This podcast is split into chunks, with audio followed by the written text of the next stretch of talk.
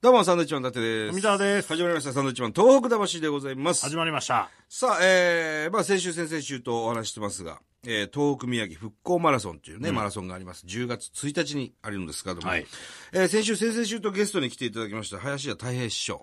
まあ話がなかなか盛り上がりましてですね、そうですね。えー、おなじみ、い蔵出しでございます、今日はね出ました。はい。よろしくお願いします。実は宮城県の石巻に非常にゆかりがあるという、まあ、勝手に自分でゆかり作ってるんですけどいね。や、でも、はいはいあのーまあ、これからね、お話ししていただけると思うんですけど、はい。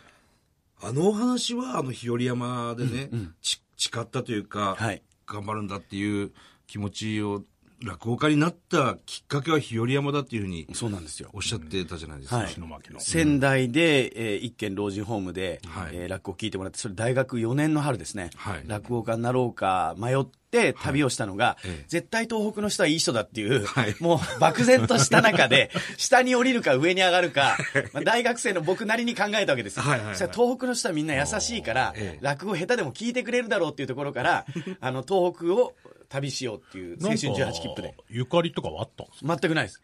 もうただそれだけです。あのね、大学2年の時にはい、写真の授業ではい、ずっと僕上野駅にいたんですよ。おで、津軽とか八甲田っていうはいはい、昔のね、本当に寝台電車じゃなくても、はいはいはいもう十何時間かけええて、みんな青森とかに帰る。ブルートレイみたいなやつそでうすそうね、そうえ。えそこの16番線で僕ずっと写真撮ってたんですよ。へえ。で、みんないい人だったんですよ。はい。お大学生かって言って、ものすごい、たくさん荷物、お土産とか持っ東北てる。の人間が来るわけですもそんねう。で、もう何時間も待ってるわけでしょ座りたいから。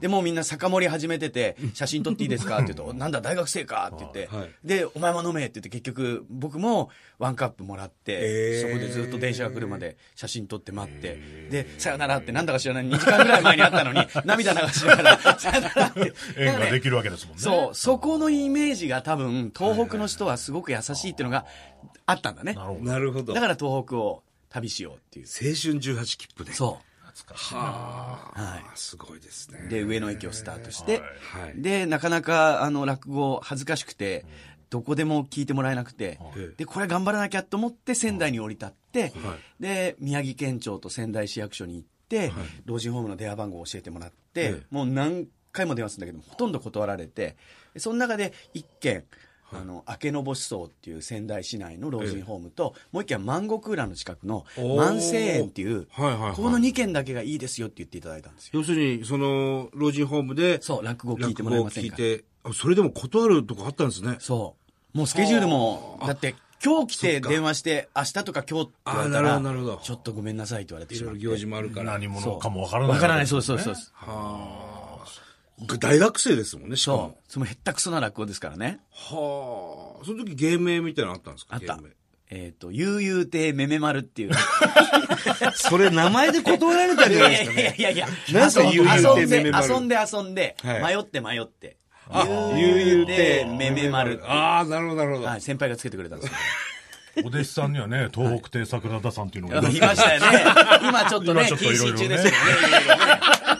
惜しいです よあいねつ。頑張ったんですけどね。 本当に。だってね、営業が決まりかけてたんだよ。えー落語の営業だよ、それも。本当ですかマジですか福島で。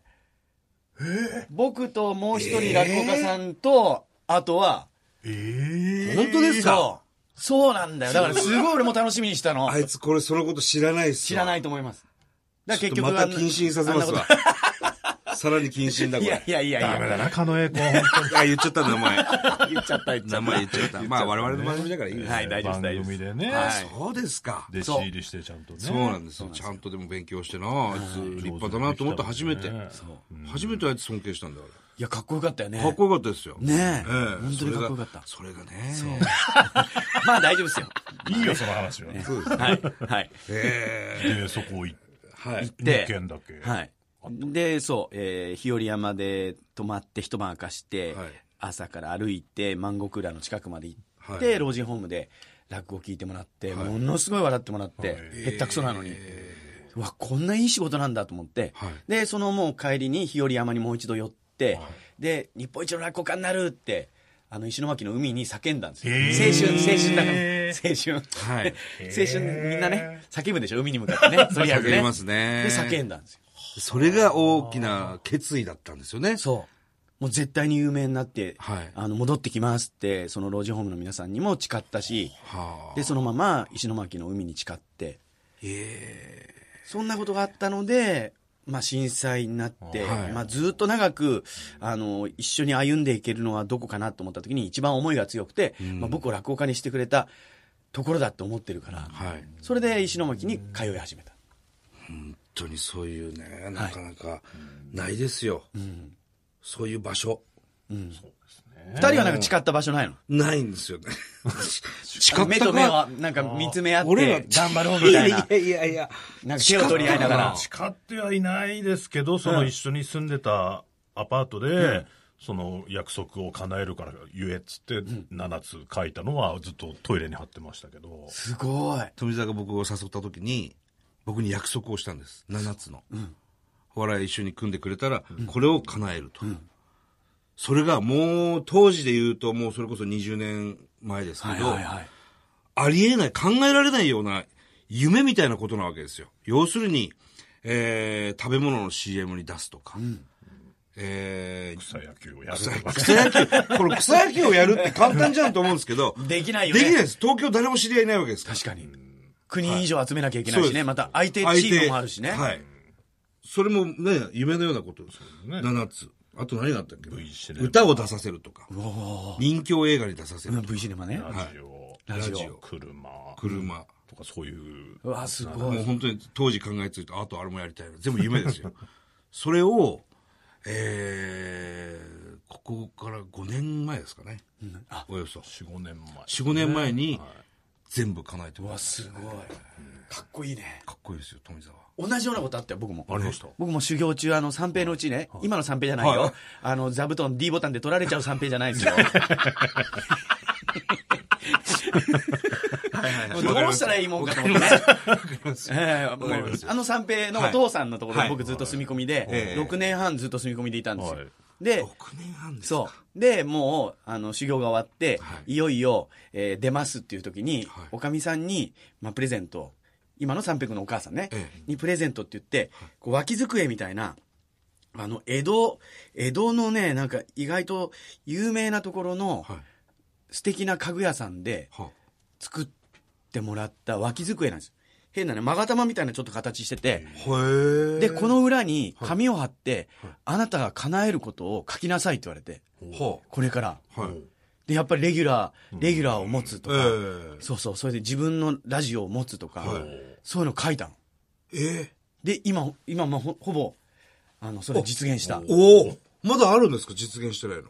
いや、あの、あとはマラソン2時間、あ3時間以内ぐらいで切るとか。 あそれ今無理だね。いや、4時間は無理だね。それは書いてないでしょ。まマラソン2時間以内はもう。いや、その時はでも、そのマラソンやってないからね。 あまだやってないまあ全然やってないかなら。るほど、なるほど。そう、でもそれやったからちょっとすごい似てる。あやっぱりそう、夢は紙にちゃんと書いて、うん。貼っとくなり、なんなりした方が叶うんなだんかね。達成感ありますけどね。るよねそういうのあると。いまだに、あの、貼ってあるもん。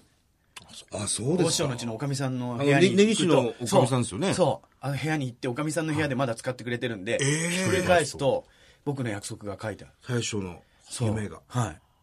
はあ、じゃあたまにまた確認しに行くんですそうそうそう。確認とか呼ばれることが多いんでね。あの、自分から確認に行こうとは思わないんだけ ど、呼ばれる こと、呼ばれることが多いんでね。 これとこれがまだだな。そうそうそうなそんう。かちょっと見ると頑張ったなっていうそう感じありますよね。あるそういうのは。ある。ああ、いいですね。 いいお話ですね。ね男同士の話もいいですね、それね。いや、そうですね。いや、だからよく叶えてくれたなと思いますけど今ね。ではね、三重県で出してる本の表紙もね、なってましたもんね。あ、そうだ。大将やあってこまのした間よね、ね。ナウイズは。い見ましたよ、あ、そうだ、サンドイッチマンん。さん、その前がね、そうですそうですね、出てはいあ、その前は違う。あの人、今、 すみません、僕の前は謹慎中の人で、その前 が、たびた幻びにな出っててくるるね。全部回収だったんです。たびたび俺たちの間に挟まるね挟まってくるんですあの男。挟まるわ。迷惑かけてるわ。全部回収ですって。幻のナウイズ、うちにありますよ。俺んちにもある。県の広報誌です。そうですそう、宮城県。宮城県みんな被災地を訪ねて、今を、あの、被災地の今をの僕た現ちが状を見ね、るね。こう。ゆかりのある人が表紙やったりするんですけど、ね、そうそう、結構ロケするんだよな。なんか半日ぐらいね。そうそうです、そうで す。それをね、あいつは回収回収させるという。出た、出て間もなく。誰もいない表紙になったっていう話ですけどね。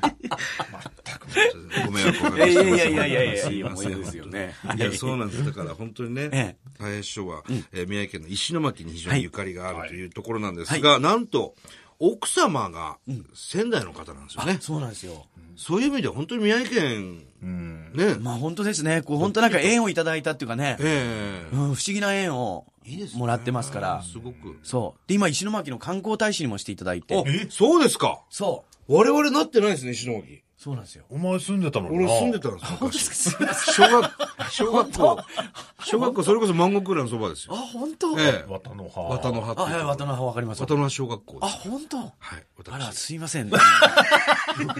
すいません、観光大使にさせていただいいやいてや。そう、石本当は石巻、石巻どうして、何やって んだ僕、川開きだって言ってんの。